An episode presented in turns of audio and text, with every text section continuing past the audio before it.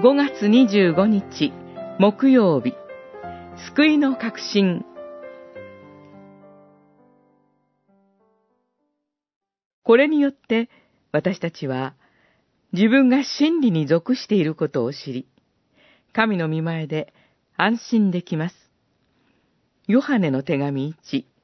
3章19節。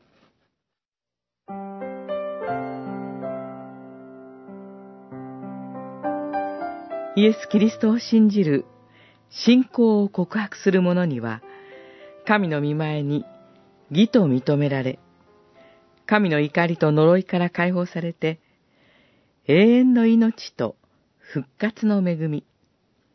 御国を受け継ぐなどの恵みが約束されています。他方私たちが、これらの恵みと祝福に預かるためには、今しばらくこの地上にあって、自分自身の中に根強く残る罪と戦い、日々悔い改めの生活を続けなければなりません。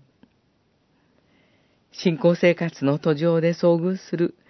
様々な困難や試練によって、救いの確信が揺らいだり、場合によっては、疑いを抱いたりするかもしれません。救いの確かさ、選びの保証を自分自身のうちに探そうとすると、むしろ自分の罪と悲惨に気づかされ、自己嫌悪と絶望感に陥ってしまうでしょう。そういう時こそ、主の日ごとの礼拝に集い、